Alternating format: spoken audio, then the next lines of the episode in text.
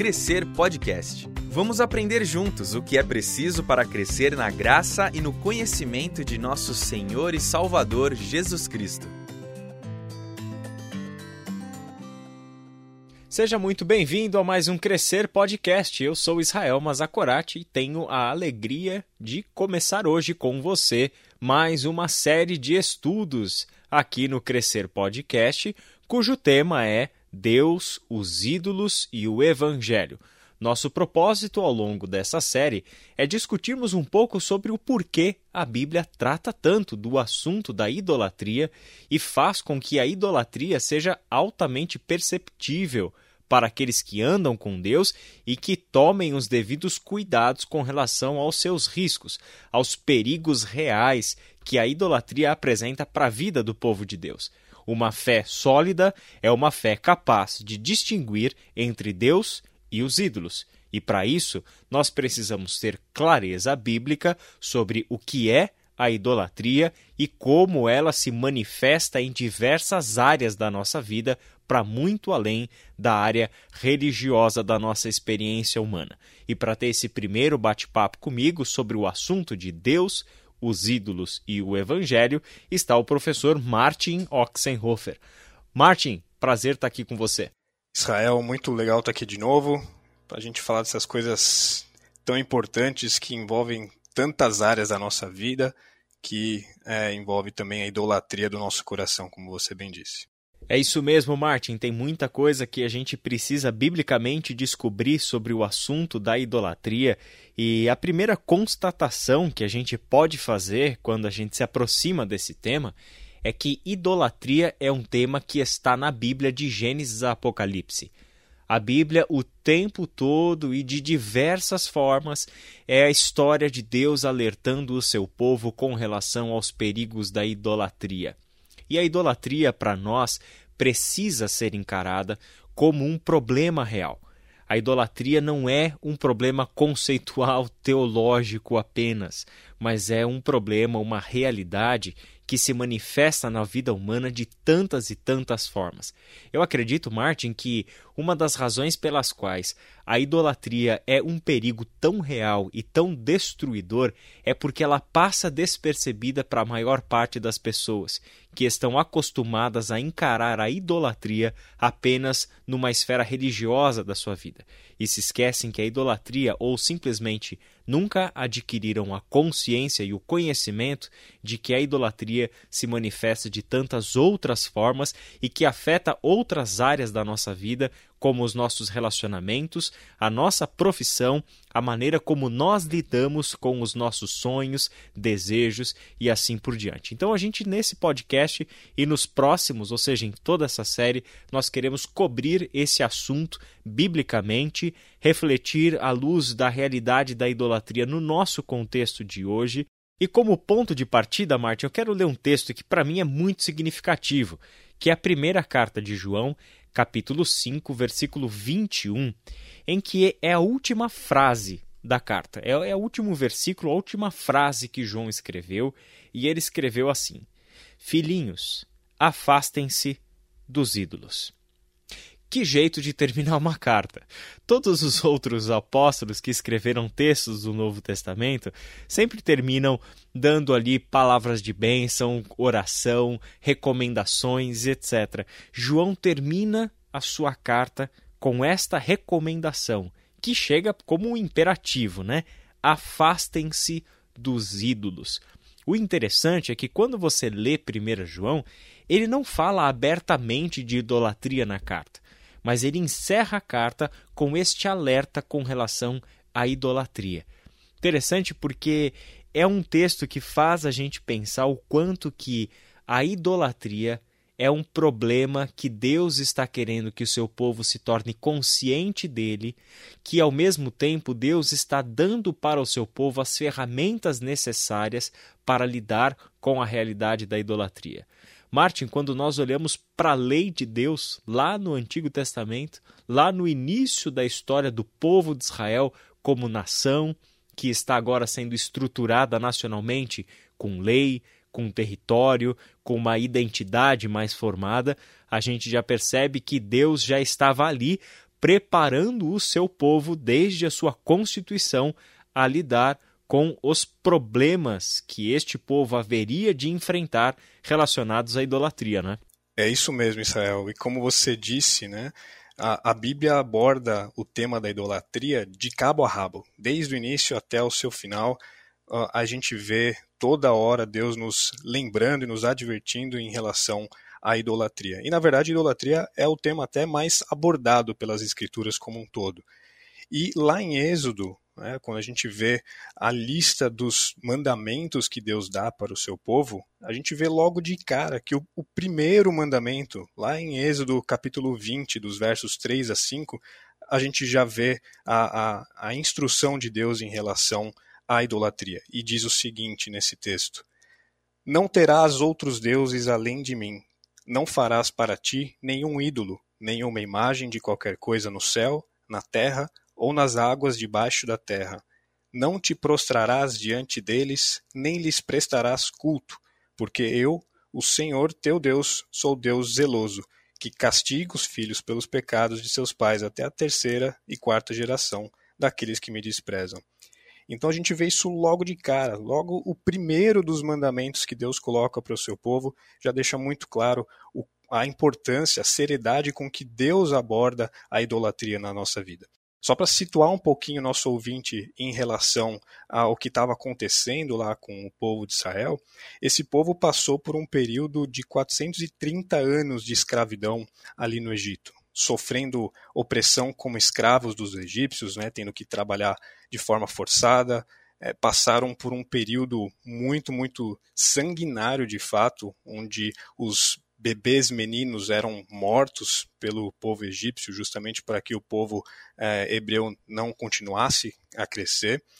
Um, e só que Deus viu aquilo tudo e a Bíblia diz que uh, Deus viu a opressão pela qual o povo passava, escutou o seu clamor e desceu, agiu então para livrar o povo das mãos dos egípcios e levá-los então em liberdade para uma terra boa, uma terra fértil.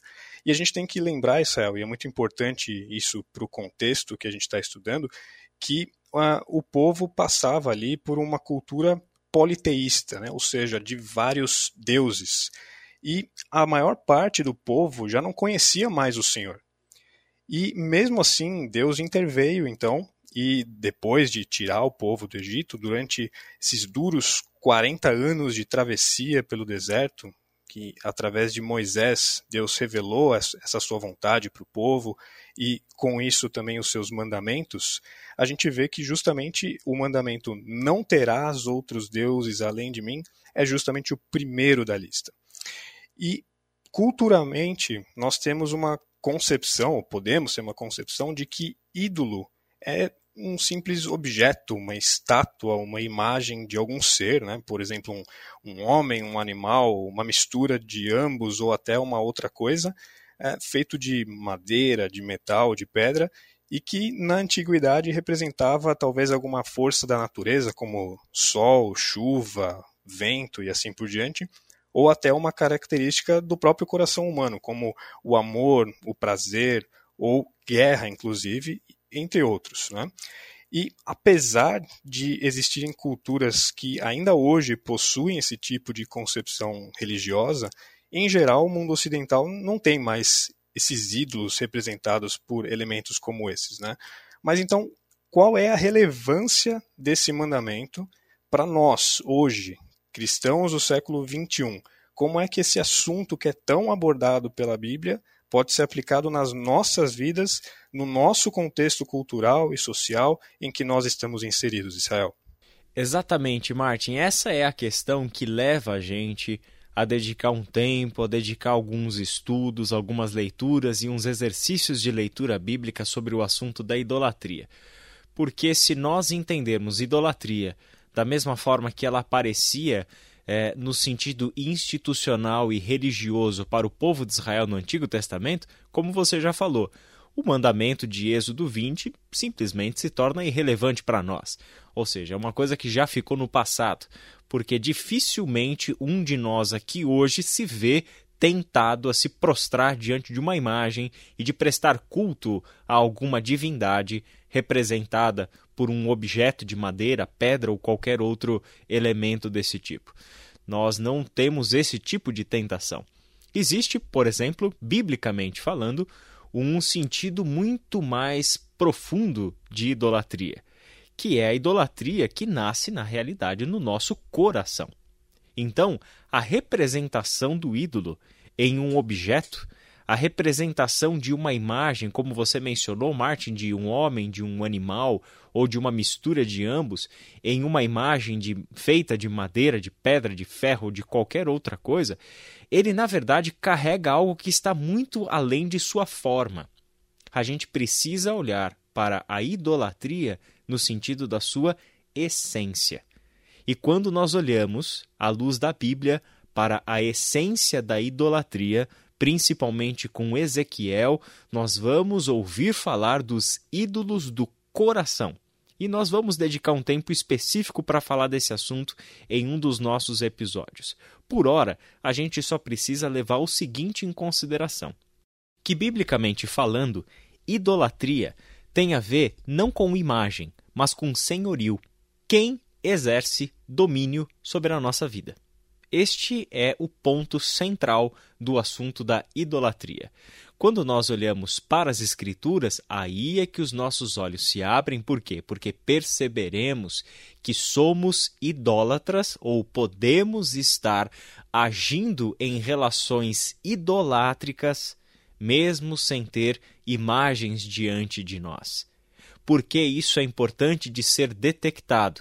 Porque ou nós servimos a Deus ou os ídolos.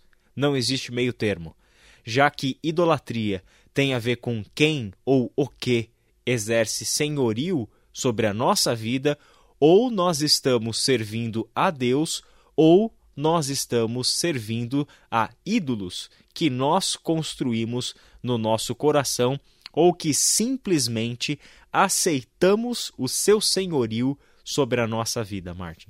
Sim, Israel. E é interessante quando a gente volta então para as escrituras, a gente comentou um pouquinho sobre o texto lá de Êxodo, né? E você comentou também sobre 1 João, e quando a gente olha para as cartas de Paulo, especificamente para Romanos, a gente vê também mais uma vez Paulo discorrendo um pouco aqui acerca de como o coração humano, que é totalmente corrompido pelo poder do pecado, como que ele escolhe então ser governado por qualquer outra coisa que não seja Deus. E quando a gente vê o texto lá de Romanos capítulo 1, dos versos 18 a 32, isso fica muito claro. Eu não vou ler o texto todo aqui, eu só quero destacar uh, os versos 21 a 25 eu quero ler com vocês.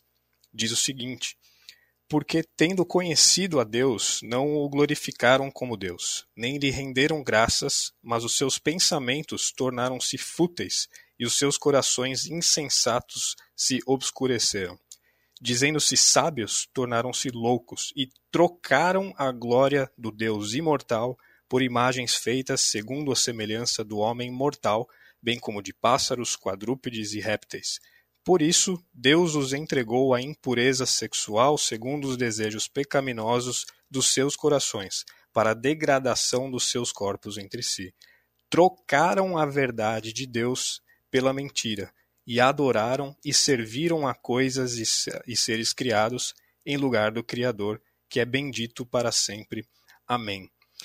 No o verso 25 aqui, Céu, na tradução do Eugene Peterson da mensagem, tem, ele coloca de uma forma bem interessante também, diz o seguinte: trocaram o Deus verdadeiro por um Deus falso e passaram a adorar o Deus que fizeram no lugar do Deus que os fez, o Deus a quem bendizemos e que nos alcança.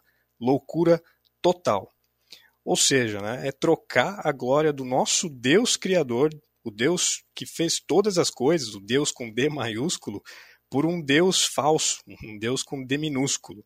E esse é um padrão que o pecado instituiu no coração humano. Né? E o, eu quero citar aqui o David Paulison, que tem um artigo bem interessante acerca é, de idolatria também. Ele diz o seguinte: que numa visão bíblica, todos somos presos inevitavelmente a um Deus ou outro. Pessoas não têm necessidades. Temos mestres, senhores, deuses, sejam eles nós mesmos, outras pessoas, objetos ou até Satanás. E ele continua dizendo o seguinte: nós não somos simplesmente motivados por necessidades, desejos e expectativas. Somos motivados por essas coisas ao invés de vivermos debaixo do controle e da vontade de Deus. E é exatamente isso que a Bíblia deixa muito claro que é idolatria, e é o que a gente acabou de ver no texto de Romanos, né? É, é justamente trocar o lugar de glória de Deus nas nossas vidas por qualquer outra coisa que seja, uma pessoa, um objeto, um objetivo que seja, é, ou qualquer outra coisa. É tirar Deus do lugar de reinado nas nossas vidas e colocar outra coisa em seu lugar. Perfeito, Martin. Então é seguro a gente chegar a algumas constatações prévias antes de nós irmos para a segunda parte do nosso podcast. Primeira delas é que a idolatria é um tema bíblico de Gênesis a Apocalipse por isso deve ser levado em consideração por nós. Precisamos dedicar tempo para o estudo e autocompreensão de nós mesmos sobre o assunto da idolatria. Segunda coisa que a gente pode perceber, Martin, é que, principalmente com base nisso que você falou, é, a partir de Romanos, capítulo 1, de 18 a 32, existe uma predisposição no coração humano para a idolatria. Então, a idolatria não tem a ver com a religião A ou B, mas a idolatria tem a ver com o que está no mais profundo do ser humano. Por causa do pecado, estabeleceu-se na vida humana uma predisposição para a idolatria. Idolatria, portanto, tem a ver com senhorio, como você muito bem disse, Martin. Quem é que está assumindo a posição de domínio sobre a nossa vida? Quem é que está governando a nossa vida? O risco, os perigos da idolatria, como a gente falou, é que muitas vezes ela é silenciosa. Na maior parte dos casos, ela é silenciosa. E infelizmente, poucas pessoas param para fazer um diagnóstico das suas vidas. Ou seja, quem é que está dominando as nossas vidas? Quem é que está percebendo dentre nós que existem desejos, existem pessoas, existem coisas, existem ambições com relação a futuro, existem expectativas que são verdadeiros ídolos na nossa vida. E a idolatria não é essencialmente algo ruim. A idolatria pode ser algo bom, mas que o nosso coração corrompido transforma em algo doentio e ruim. E sobre isso a gente precisa refletir. Martin, eu quero propor o seguinte: vamos começar com uma definição de idolatria, não a partir da Bíblia, mas a partir de um simples dicionário da língua portuguesa. Existem três definições que a gente encontra para a palavra idolatria. A primeira delas é adoração de ídolos. Segundo, é um culto prestado ao que não é um Deus. Olha que interessante essa. E terceiro, que é um sentido figurado e que eu acho que fala muito sobre aquilo que a gente tem a estudar sobre idolatria, que idolatria é um amor excessivo. É um amor que foi para além da conta. É um amor que se tornou um agente de escravidão para aquele que ama é um amor que chegou num nível já religioso, nível de culto. Acaba sendo cego, acaba sendo doentio e tremendamente escravizador. Este é o Crescer Podcast. Sua edificação é o tema da nossa conversa. Agora, a gente precisa também olhar para o que é a idolatria a partir da Bíblia, Martin. E eu acho que a gente pode começar relembrando do texto de Êxodo que você já mencionou.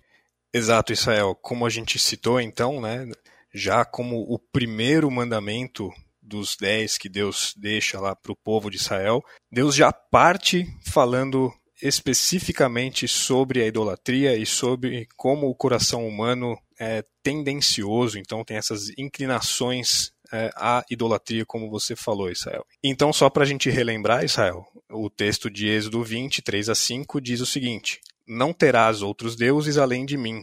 Não farás para ti nenhum ídolo, nenhuma imagem de qualquer coisa no céu, na terra ou nas águas debaixo da terra. E é interessante que isso já engloba tudo, né, Israel? Qualquer possível Deus ou ídolo já está englobado nesse primeiro mandamento que Deus deixa para o povo de Israel. Exatamente, Martin. Principalmente numa cultura politeísta, como você já destacou, é, que havia essa tendência de olhar para os elementos da natureza e da criação e tomá-los como deuses. Interessante que uma das diferenças do povo de Deus, para quem Deus se revela no Antigo Testamento, dos outros povos, é que o Deus da Bíblia ele não pode ser encontrado na natureza. Então, este texto que você leu já mostra essa realidade. Deus é o criador dos céus e da terra. Logo, ele não é o céu, a terra ou a água. Este Deus é superior a tudo que existe porque todas as coisas vieram do poder criador dele. Logo, ele não pode ser confundido com as coisas criadas. Algo que Paulo vai retomar muito bem lá em Romanos capítulo 1, de 18 a 32, que você já mencionou. Né? Ah, uma segunda constatação bíblica sobre a idolatria é que a idolatria é uma relação de fé com tudo o que não é o Deus único e verdadeiro. Olha que interessante o texto de Abacuque 1:11. Depois passam como o vento e prosseguem, homens carregados de culpa e que têm por Deus a sua própria força. Se a idolatria, biblicamente falando, é manter uma relação de fé com aquilo que não é o Deus único e verdadeiro, percebemos um padrão humano, a sua tendência de confiar na sua própria força e ter com a sua própria força uma relação idolátrica, ou seja, uma confiança excessiva. Este excesso de confiança na capacidade humana, nos projetos humanos, na força humana, a Bíblia nos alerta o tempo todo com relação a ela, especialmente Jeremias, ao nos mostrar que o coração humano não é assim tão é, confiável quanto a gente acha que ele é.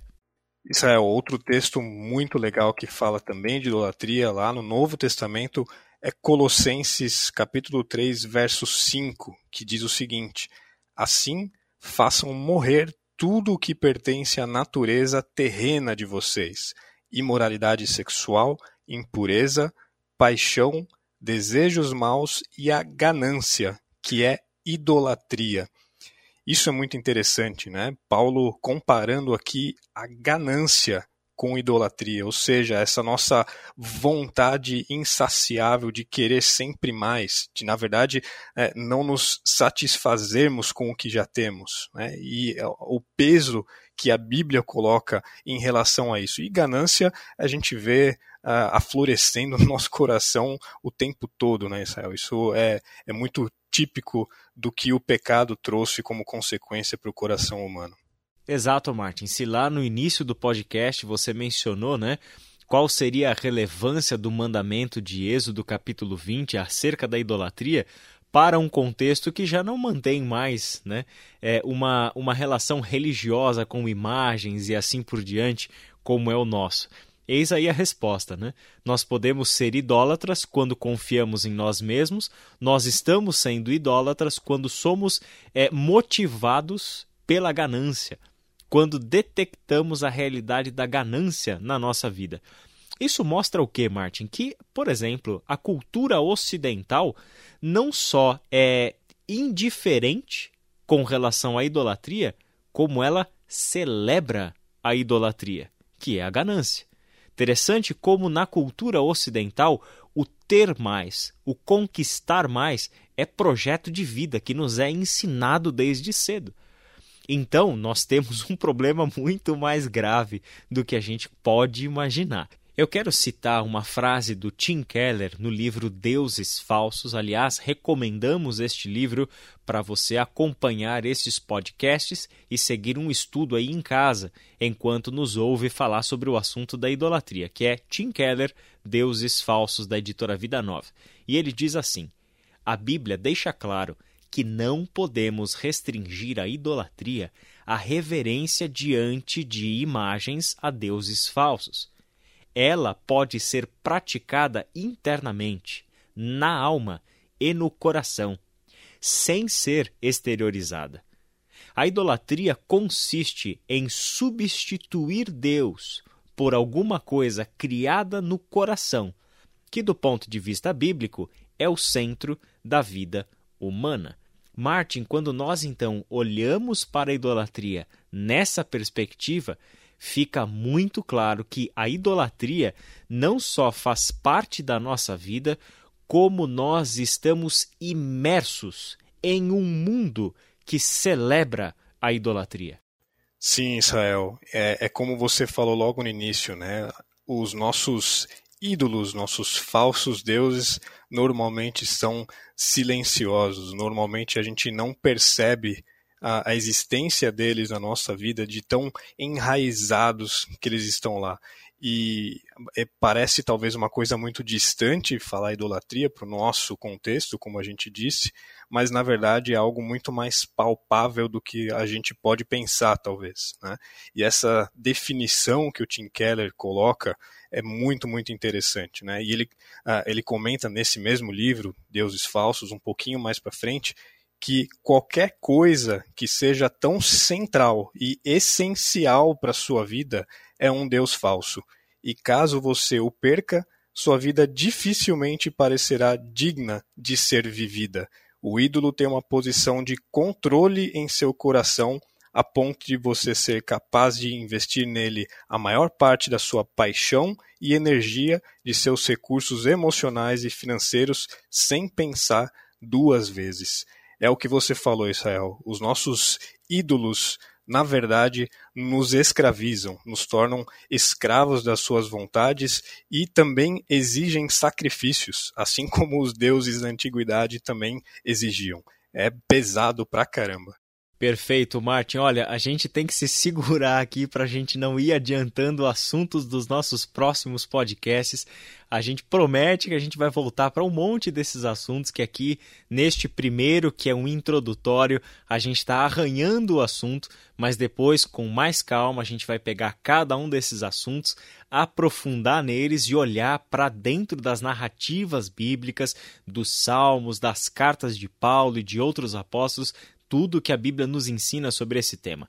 Mas antes de então de avançar para aprofundar no assunto, eu gostaria de trabalhar ainda os fundamentos dessa idolatria e por que, que ela é tão central dentro da narrativa bíblica. E eu já quero começar, Martin, dando para os nossos ouvintes uma tarefa de casa. Tem lição de casa aqui no Crescer Podcast neste episódio, que é o seguinte. Ah, e essa lição de casa vai ser gostosa de fazer, Martin. Eu quero te propor que você assista os três filmes do Senhor dos Anéis. Exatamente, a trilogia escrita por J.R.R. Tolkien, que era um cristão e que tinha uma reflexão teológica fantástica. E muito dessa perspectiva cristã e teológica está presente dentro da sua grande obra, que foi O Senhor dos Anéis. Se você não conseguir assistir os três, pelo menos o primeiro, que já vai ficar muito claro uma questão que faz parte de um aspecto central do enredo do Senhor dos Anéis. Como o próprio título já diz, né? Toda a história gira em torno do Anel do Poder, e este Anel do Poder foi criado pelo Senhor das Trevas, que na narrativa se chama Sauron. O interessante é que este Sauron exerce por meio do anel um poder destruidor, mesmo que o portador do anel tente usar o anel do poder para o bem. Mesmo usando o anel com as suas melhores intenções, este senhor do mal, senhor das trevas, que é Sauron, é capaz de corromper o coração das pessoas, transformando a boa intenção em um poder altamente destrutivo. O interessante é o quanto essa história, Martin, eu já vou te dar a palavra porque talvez você, como fã do Senhor dos Anéis, também vai ter alguma coisa a dizer sobre isso. Mas interessante o como essa história tem tudo a ver com a realidade da idolatria à luz da Bíblia.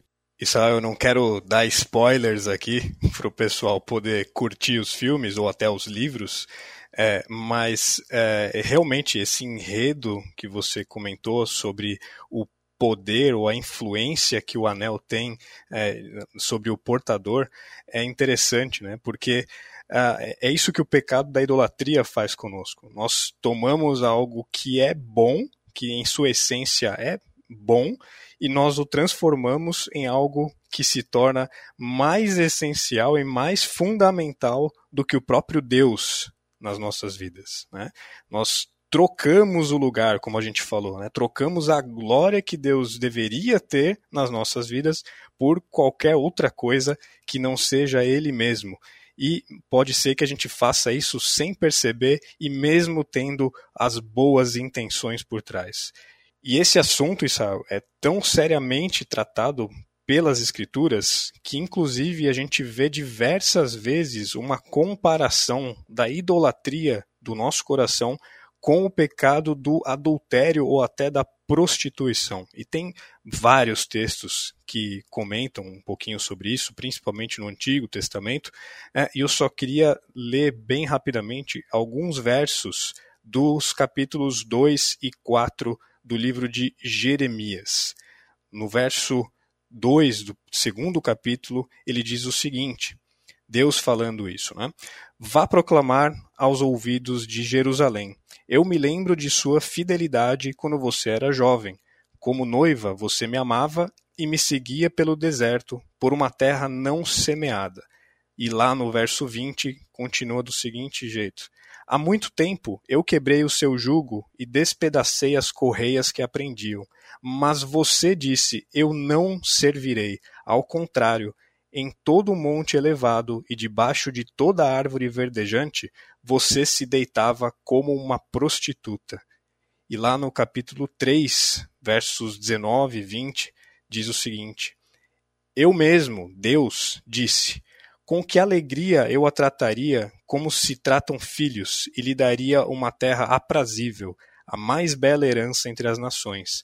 Pensei que você me chamaria de pai e que não deixaria de seguir-me. Mas, como a mulher que trai o marido, assim vocês têm sido infiéis comigo, ó comunidade de Israel, declara o Senhor. E é interessante, né, Israel, que uh, Deus nos oferece o seu eterno perdão e amor o tempo todo. A Bíblia deixa isso muito claro. Mas ele também nos quer por inteiros. Né? Ele, como nosso Criador e Pai, ele quer se relacionar conosco de modo que nós entendamos quem ele realmente é, que é tudo o que podemos precisar e é muito mais do que nós podemos imaginar. É isso mesmo, Martin, é isso mesmo. Então, é, para a gente fixar aí o exercício que os nossos ouvintes precisam fazer para aprofundar um pouco nesse tema. Primeiro deles é o mais prazeroso, envolve um pouquinho de entretenimento, que é assista O Senhor dos Anéis nessa perspectiva do que o anel representa relacionado à idolatria e o quanto do princípio bíblico acerca da idolatria está presente nessa história. Segundo exercício que eu quero dar para vocês é: se você está lendo as Escrituras, se você está fazendo uma jornada de leitura da Bíblia, faça esse exercício que o Martin acabou de é, fazer para nós.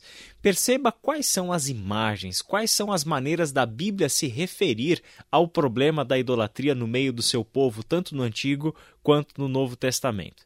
E agora eu gostaria de pensar, para a gente ir para o fim do nosso podcast, em como que a idolatria se introduziu dentro da criação. Porque se tem uma coisa que fica clara é a seguinte: a Bíblia está condenando a idolatria. Se ela está sendo algo condenado, é porque não faz parte da ordem original da criação. Ou seja, Deus não criou o ser humano para a idolatria. A idolatria é uma condição humana posterior ao pecado e não a ordem da criação. Quando nós olhamos para os capítulos iniciais de Gênesis, nós temos os dois primeiros, que é Deus criando todas as coisas e fazendo o ser humano à sua imagem e semelhança, dando para este ser humano todo um propósito de vida, que era trabalhar junto com Deus para o bem da criação, para um relacionamento harmônico com Deus, consigo mesmo, com o próximo e com toda a criação. Só que no capítulo 3 se introduz um elemento que não fazia parte da ordem. Qual que é esse elemento? Um ser tentador que vai levar o ser humano a considerar que ele pode possuir alguma coisa que ele não tem. E aí em Gênesis 3, 4 e 5, a serpente diz assim para a mulher: Certamente não morrerão. Deus sabe que no dia em que dele comerem, seus olhos se abrirão e vocês, como Deus, se tornarão conhecedores do bem e do mal. Existe então, no início da narrativa bíblica, um texto que mostra que ao ser humano foi feita uma promessa de possuir algo que só pertence a Deus. Ali se introduz no coração humano um padrão, o querer alguma coisa que pertence a outro, neste caso, que pertence a Deus. Essa é a razão pela qual o ser humano passa a ter uma realidade corrompida. Agora não enxerga mais as coisas da perspectiva que deveria enxergar. Agora ele recebeu um conhecimento que não tem estrutura para ter o conhecimento do bem e do mal que antes só pertencia a Deus. É exatamente o que a gente percebe em Gênesis 3:22. Então disse o Senhor Deus: Agora o homem se tornou como um de nós, conhecendo o bem e o mal. Não se deve, pois, permitir que ele tome também do fruto da árvore da vida e o coma e viva para sempre. A partir desse ponto, na narrativa bíblica, nós estamos olhando para uma realidade em que o ser humano passa a viver distante de Deus, separado de Deus, mas agora com um conhecimento que não tem estrutura para ter o conhecimento do bem e do mal. O ser humano não foi feito para viver separado de Deus. O ser humano foi feito para viver em relação com Deus. E desta relação é que viria para o ser humano o discernimento. A capacidade de decidir entre o bem e o mal teria que ser proveniente da relação com Deus. Agora, o ser humano torna-se um ser autônomo. Ele dirige o seu próprio caminho. Ele toma as suas escolhas independente de Deus e por esta razão o ser humano passa a criar para si ídolos a partir do ídolo e do desejo maior. Qual desejo é esse? Ser como Deus. A soberba, o orgulho. É a partir daí que a idolatria do coração humano passa a se alastrar por toda a criação e causar consequências destrutivas e acabam até mesmo desfigurando este ser humano que originalmente foi criado à imagem e semelhança de Deus. E é exatamente assim que a narrativa segue. Se você lê Gênesis do capítulo 3, 4 até o capítulo 11, você vai perceber que todo este pecado está se alastrando pela humanidade, causando destruição por onde ele passa, gerando idolatrias nos níveis mais profundos do ser humano, das relações sociais humanas. A relação com Deus está cada vez pior. Por quê? Porque a realidade do pecado na vida humana só trará a devastação da idolatria. Capítulo 6 de Gênesis, verso 5. O Senhor viu que a perversidade do homem tinha aumentado na terra e que toda a inclinação dos pensamentos do seu coração era sempre e somente para o mal. É aí que a idolatria é criada.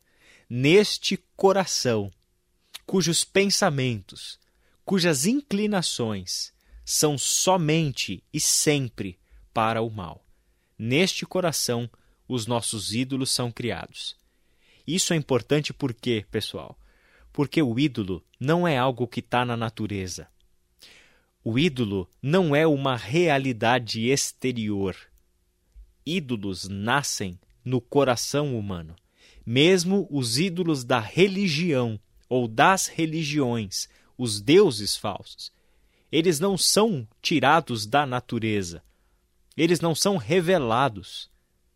Os ídolos são criados no coração humano.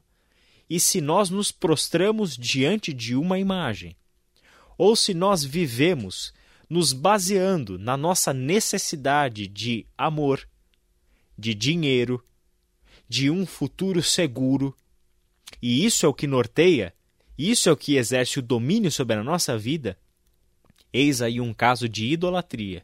E quando nós avaliamos biblicamente onde essa idolatria começou e aonde ela foi alimentada até se tornar o que ela se tornou, a resposta será: a idolatria começou, foi alimentada e se tornou o que se tornou por causa do seu coração. Martin, essa é a realidade que nós precisamos lidar acerca da idolatria. Relembrando, idolatria para a Bíblia é uma questão de senhorio. Sim, Israel. E idolatria tendo tudo a ver com senhorio, assim como a gente falou, Israel, os ídolos e os falsos deuses nos escravizam. E assim como lá para o povo de Israel, o Egito representava uma força que os dominava, oprimia e, na verdade, exigia tudo que eles tinham, os ídolos fazem a mesma coisa para nós. E a mensagem do Evangelho é muito clara quanto ao processo que Deus conduz nas nossas vidas, que é a libertação. Mas, infelizmente, mesmo depois que nós optamos por seguir a Cristo, o nosso coração corrompido e as nossas inclinações pecaminosas ainda provocam em nós essa capacidade gigantesca de voltarmos para esses antigos ídolos ou até de criarmos novos ídolos. E o Evangelho é muito claro em relação a isso, lá em Gálatas 5, verso 1, Paulo deixa isso uh, muito, muito claro quando diz que foi para a liberdade que Cristo nos libertou, portanto, permaneçam firmes e não se deixem submeter novamente a um jugo de escravidão. Isso quer dizer, Israel, que cada um de nós precisa examinar a própria vida e permitir que Deus abra os nossos olhos para que a gente consiga identificar esses falsos deuses, os ídolos que temos levantado nas nossas vidas. E não somente reconhecer essa existência deles em nós, mas tirar deles esse poder, o controle, o direcionamento das nossas vidas, colocando Deus em seu lugar. E esse processo precisa ser feito de forma contínua, durante toda a nossa caminhada de vida de discipulado de Cristo. E eu quero também só citar aqui mais uma vez o David Paulison. Ele diz o seguinte, ainda em relação à idolatria: Alguém ou alguma coisa que não Jesus Cristo tem controlado a confiança do nosso coração como objeto, preocupação, lealdade, serviço ou prazer? É uma questão que influi a motivação imediata de nossos comportamentos, pensamentos e sentimentos. No conceito bíblico, a questão da motivação é a questão do senhorio. Qualquer alternativa ao senhorio de Jesus, o enxame de alternativas, quer sejam vistas do ponto de vista da carne, do mundo ou do maligno, é idolatria. Muito bem, Martin, este foi apenas o nosso primeiro podcast da série Deus, os ídolos e o Evangelho quero te convidar e te motivar a estar junto com a gente ao longo dessa série, que eu tenho certeza absoluta que vai te trazer muito conhecimento, discernimento bíblico e, sem dúvida nenhuma, vai ser tremendamente edificante na sua vida espiritual. Vai te dar condições de identificar os ídolos da sua vida e perceber que nós sim mantemos relações idolátricas com coisas que, lembre-se disso, originalmente são boas, mas por causa do pecado transformamos em ídolos com poderes destrutivos para nós e para as pessoas que estão ao nosso redor. Martin, muito obrigado pela sua participação nesse podcast. Eu que agradeço, Israel. Um prazer e a gente se vê numa próxima. É isso mesmo, e para você que tem nos ouvido, não se esqueça o livro que a gente está recomendando para que você compre, leia e acompanhe os nossos podcasts. É o livro de Timothy Keller, Deuses Falsos, publicado pela editora Vida Nova. Eu sou Israel Mazacorati, este é o Crescer Podcast e eu te peço, compartilhe este canal com outras pessoas e vamos aí divulgar este conteúdo para que seja edificante para todo o povo de Deus. Que Deus te abençoe e até o nosso próximo episódio. Você ouviu Crescer Podcast, uma produção do Ministério de Educação Cristã da Ibaviva. Ajude a divulgar esse podcast. Siga a nossa página no Instagram e compartilhe educação.ibaviva.